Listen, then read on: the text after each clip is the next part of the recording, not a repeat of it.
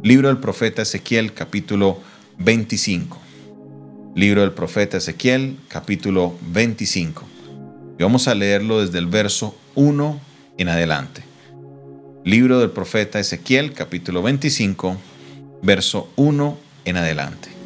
Dice la palabra del Señor de esta manera.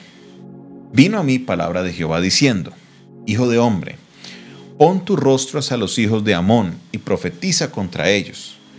Hijo de hombre, perdón, y dirás a los hijos de Amón, oíd palabra de Jehová el Señor. Así dice Jehová el Señor, por cuanto dijiste, Ea, bien, cuando mi santuario era profanado y la tierra de Israel asolada y llevada en cautiverio la casa de Judá, por tanto, he aquí, yo te entrego por heredad a los orientales, y pondrán en ti sus apriscos, y aplantarán en ti sus tiendas. Ellos comerán tus cementeras y beberán tu leche. Y pondré a Rabá por habitación de camellos, y a los hijos de Amón por majada de ovejas, y sabréis que yo soy Jehová el Señor por cuanto batiste tus manos y golpeaste con tu pie y te gozaste en el alma con todo tu menosprecio para la tierra de Israel, por tanto, he aquí, yo extenderé mi mano contra ti y te entregaré a las naciones para ser saqueada y te cortaré de entre los pueblos y te destruiré entre las tierras, te exterminaré y sabrás que yo soy Jehová. Verso 8. Así ha dicho Jehová el Señor, por cuanto dijo Moab y Seir, he aquí la casa de, Judá es como todas las naciones, por tanto ve aquí, yo abro el lado de Moab desde las ciudades, desde sus ciudades que están en su confín, las tierras de Bet Jesimot, Baal Meón y Kiriataim, a los hijos de Oriente contra los hijos de Amón, y la entregaré por heredad para que no haya más memoria de los hijos de Amón entre las naciones, y también en Moab hará juicios y sabrán que yo soy Jehová. Así ha dicho Jehová el Señor, verso 12, por lo que hizo Edom, tomando venganza de la casa de Judá, pues delinquieron en extremo y se vengaron de ellos, por tanto, así ha dicho Jehová el Señor yo también extenderé mi mano sobre Edom y cortaré de ella hombres y bestias y la asolaré desde Temán hasta Dedán y caerán a espada. Y pondré mi venganza contra Edom en manos de mi pueblo Israel y harán en Edom según mi enojo y conforme a mi ira. Y conocerán mi venganza, dice Jehová el Señor. Así ha dicho Jehová el Señor, verso 15, por lo que hicieron los filisteos con venganza, cuando se vengaron con despecho de ánimo, destruyendo antiguas enemistades. Por tanto, así ha dicho Jehová, He aquí yo extiendo mi mano contra los filisteos, y cortaré a los cereteos, y destruiré el resto que queda en la costa del mar. Y haré de ellos grandes venganzas, con represiones de ira, y sabrá que yo soy Jehová, cuando haga mi venganza en ellos. Amén. Estos capítulos son bien interesantes porque tenemos que analizarlos desde un punto de vista, eh, desde dos puntos de vista importantes. Primero de ellos, como lo hablábamos el día de ayer, lo tocábamos superficialmente, el alcance tan grande que tenía la profecía del, profeta Ezequiel. Era un alcance grandísimo, era algo, vea, no solamente lo que decía se cumplía, sino que ahora la profecía que daba Ezequiel era una profecía internacional. No solamente era para Israel y para Judá, quienes eran el pueblo de Dios, sino que ahora Dios estaba emitiendo juicios hacia Amón, hacia Edom, hacia Moab y hacia los filisteos por boca de Ezequiel. Mira hasta dónde iba el alcance. No solamente era un profeta local, sino también un profeta, como dice la palabra, a las naciones. Un profeta que daba la palabra a diferentes naciones. Ahora, vamos a la segunda parte, y creo que la segunda parte es muy relevante para nosotros y quiero que la miremos con una lupa bien cercana y aprendamos algo de la palabra de Dios el día de hoy. Nótese usted lo que pasa con Amón. ¿Qué es lo que Dios denuncia de Amón? Que en el momento en que el santuario era profanado y la tierra de Israel era asolada, y llevada en cautiverio la casa de Judá, en otras palabras, cuando venía la disciplina de Dios sobre Israel y sobre Judá, porque eso es lo que nos viene diciendo el profeta Ezequiel, resulta que Amón dijo, ea bien, o sea, bien hecho, eso tenías que pasarles. ¿Sabe qué hizo Dios? Solo porque ellos pensaron eso, Dios dijo, voy a exterminar a esta gente. Verso 7, extenderé mi mano contra ti y te entregaré a las naciones para ser saqueada. Te cortaré de entre los pueblos y te destruiré entre las tierras y te exterminaré y sabrás que yo soy Jehová. Amón no tenía velas en este entierro. Amón no era ni familiar, no eran Amón, era una nación que estaba ahí al lado. Ellos no tenían nada que ser opinando ni diciendo, eh, bien hecho, que menos mal eso les pasó. Y vea lo que sucedió. ¿Por qué Dios trata así con Amón? Porque es que este era un proceso de disciplina de Dios. No necesitaba Dios la opinión de nadie, nadie más tenía que intervenir. Mientras el juicio sucedía, los demás tenían que simplemente callar. Mire, es que en esto vemos el amor de Dios. No en el amor de Dios hacia Amón, porque esa gente pagana era gente perdida, sino en el amor de Dios hacia Israel, porque Dios los está disciplinando y Él quiere que todos los que están observando la disciplina guarden el respeto. Póngase usted en los zapatos de Dios. Usted está disciplinando a su hijo y pasa alguien por allá por fuera y dice, bien hecho, bien hecho, eso, tenía que pasarle. Momentico, venga, pausa. Eh, eh, esto es algo entre mi hijo y yo, entre mi hija y yo. quiero que estén opinando los demás si está bien hecho o mal hecho. Eso no les incumbe a nadie más. Es un asunto de padre e hijo.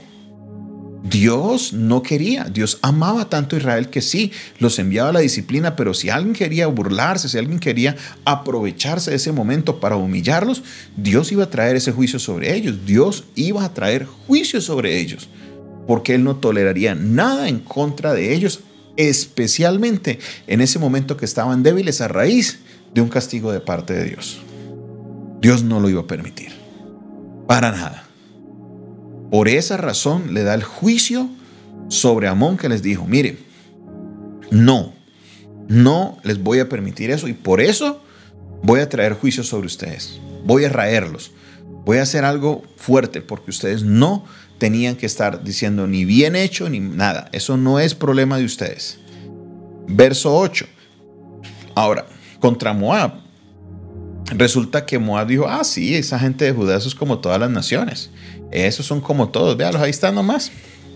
Abrieron su boca de nuevo por, por abrir lo que no es. Entonces, ¿qué le dice el Señor? Verso 11, también sobre Moab haré juicios y sabrán que yo soy Jehová. Edom. ¿Qué pasó con Edom? Resulta que Edom aprovechó el momento que ellos estaban siendo abatidos y vino y tomó venganza de ellos. Como quien dice, tras de gordo hinchado. Vinieron los de Babilonia, hicieron lo que tenían que hacer y aparte de eso viene Edom y les cae encima. Resulta que con Edom hay una historia interesante. La palabra Edom quiere decir rojo. Eso es lo que quiere decir la palabra Edom. ¿Y por qué un problema tan fuerte con Edom?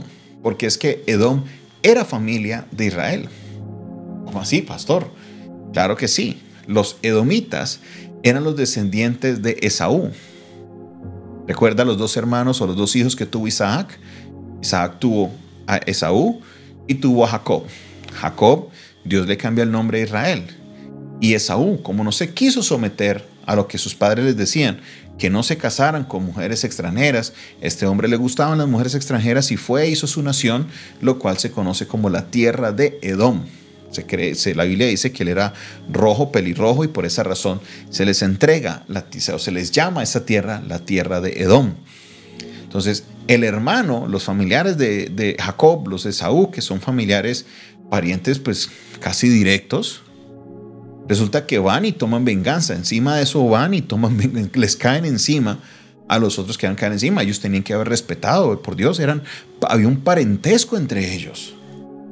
Y desde que ellos resolvieron su caso con Jacob, no había ninguna animosidad entre ellos, pero empezaron a presentarse problemas y aquí resulta que aparece Edom tomando venganza sobre ellos. Pues qué?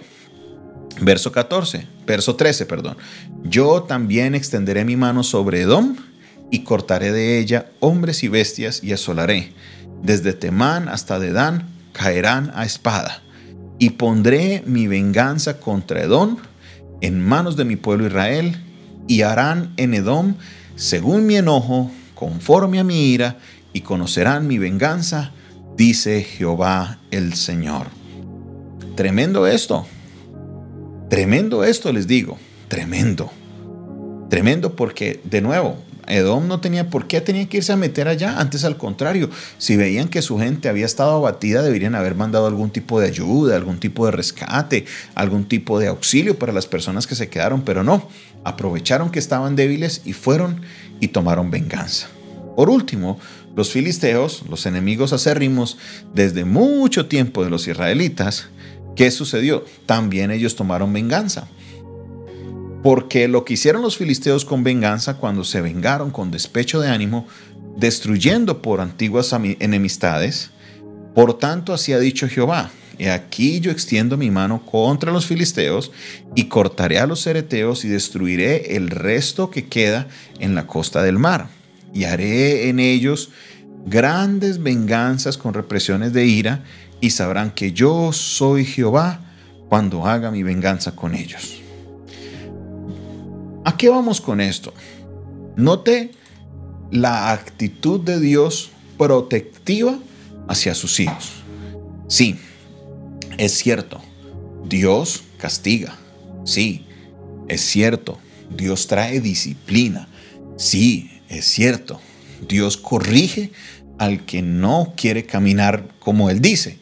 Pero eso no le da el derecho a nadie a que se levante en contra de sus hijos siguen siendo sus hijos. Y al que quiera aprovecharse de ese momento para hacerle daño a sus hijos, él, como padre protector, va a salir a defender a su pueblo. Y aquí tenemos que tener cuidado, porque como cristianos somos muy lenguilargos. Nos gusta opinar, hablar y aprovecharnos de ciertas situaciones. Cuando vemos a alguien que está batido muy fácilmente, ah, eso es un castigo de Dios, eso es una reprensión de Dios por esto, por esto, por esto y lo otro. Oiga, y se nos llena la boca diciendo estas cosas, cuando no sabemos realmente qué es lo que está pasando. Y si nosotros nos ponemos a opinar en algo que no es lo nuestro, mire lo que le pasó a, a los amonitas. Dijeron, ah, qué bien, qué bien que les pasó eso. Mire, ¿Cuántos cristianos a veces uno no lo escucha diciendo, ojalá le caiga el juicio de Dios a esta persona? Oiga, cuidado, porque Dios es protectivo de sus hijos. Él trae la disciplina, sí, pero Él no permite que nadie se meta en ese proceso. Es un proceso de Dios con ellos.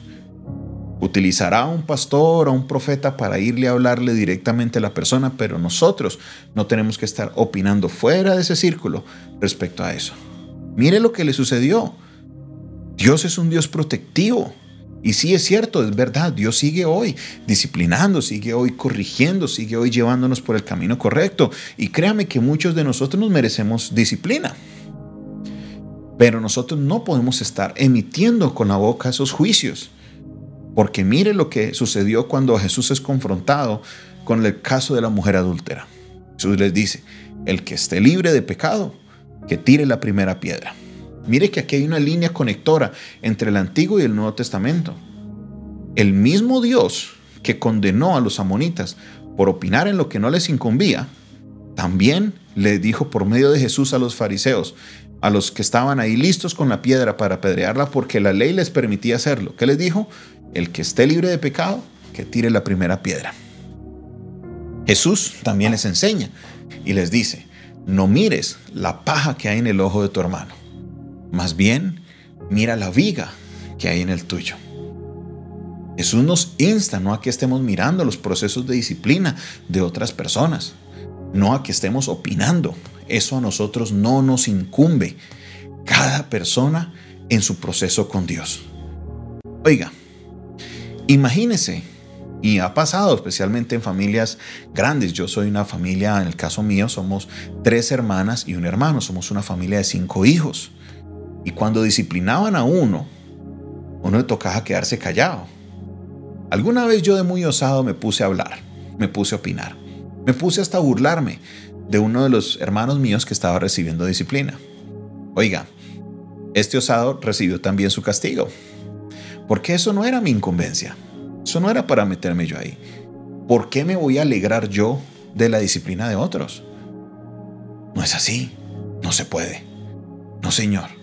Es un tema entre Dios y esa persona. Saca la viga que hay en tu ojo primero y no mires la paja que hay en el ojo de tu hermano. No lo hagas. Sí es cierto, las naciones a las que Dios juzga son naciones extranjeras, pero si Dios tiene el mismo estándar o Dios tiene el estándar para las naciones extranjeras, Él espera más de nosotros, que somos sus hijos. En vez de estar mirando los procesos de disciplina de otra persona, miremos los nuestros. Que sí, puede que en este momento esa persona esté siendo corregida por Dios, pero en algún momento esa corrección te tocará a ti. En algún momento, porque todos los seres humanos necesitamos ser corregidos. Justo, santo, no hay ni uno solo. Todos hay áreas de nuestra vida que necesitan ser limadas. Sí, es cierto, hay unos que son más tercos que otros, pero ¿sabe qué? Todos necesitamos la corrección de Dios.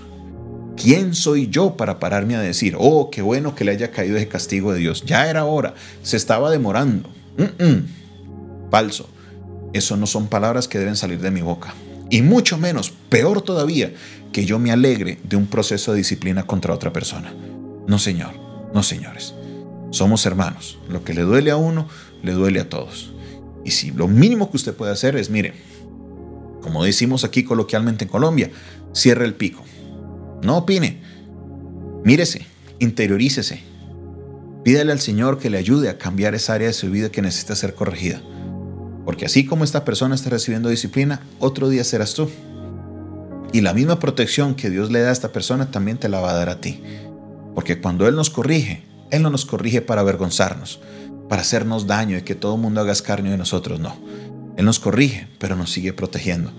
Porque a pesar de la corrección, es más, según Hebreos capítulo 12, en eso nosotros sabemos que somos hijos, en que recibimos la disciplina. ¿Qué padre no disciplina a su hijo? Dice el autor de la carta a los Hebreos. Todo padre que considera a su hijo su hijo lo disciplina.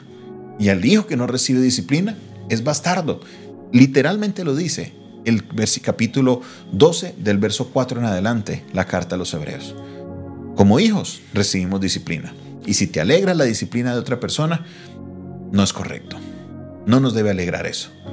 ¿Qué nos debe alegrar a nosotros? Que a la persona le vaya bien, que alguien salga adelante en su proceso, que podamos ser prósperos y que podamos salir adelante no de que veamos cómo la persona sufre o cómo la persona pasa el dolor de una disciplina. ¿Ves a alguien que está pasando disciplina? Silencio. Ora por esa persona. Bendícela. No eres tú quien para opinar. No puedes ser juez y cumplidor de la ley. No, Señor, dice Santiago. O eres juez o eres hacedor, pero no puedes hacer las dos cosas. El juez es Dios. El juez es Jesús. Hasta ahí. A nosotros nos queda solamente cumplir los mandamientos que han sido dados a nosotros. Ama a tu prójimo como a ti mismo. Primeramente, ama a Dios. Número dos, ama a tu prójimo como a ti mismo. ¿Ves a alguien en el proceso? Ora por él, rodea en oración y acércate y dile, ¿hay algo en lo que te puede ayudar, mi hermano? Esa debe ser la conducta cristiana. Padre Celestial, en el nombre de Jesús, te doy la gloria y te doy la honra, Señor, porque tú hablas por medio de tu palabra. Señor, entendemos que tú eres un Dios que nos ama y nos corrige.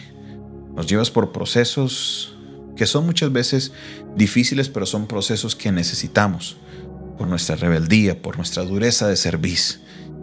Dios Todopoderoso, ayúdanos, redargúyenos, Señor.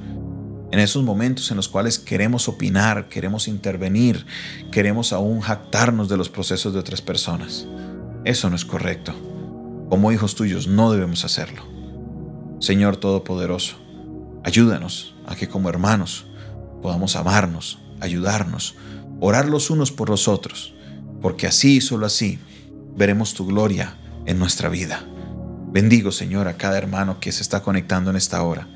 Sé que tu palabra ha sido eficaz en cada uno de ellos, que tú les has hablado. Nos arrepentimos y te pedimos perdón porque hemos fallado en esto. Hemos hecho, hemos abierto la boca y hemos opinado en cosas que no nos competen a nosotros. Dios Todopoderoso, te pedimos perdón. En el nombre de Jesús. Amén y amén. Esta fue una producción del Departamento de Comunicaciones del Centro de Fe y Esperanza, la Iglesia de los Altares, un consejo oportuno en un momento de crisis. Se despide de ustedes su pastor y amigo Jonathan Castañeda. Recuerde usted que está escuchando este audio, que se puede comunicar con nosotros al 316-617-7888 y si me escribes de fuera de Colombia, más 57 316 617 7888. Dios te bendiga, Dios te guarde, que tengas un excelente tiempo en la presencia del Señor.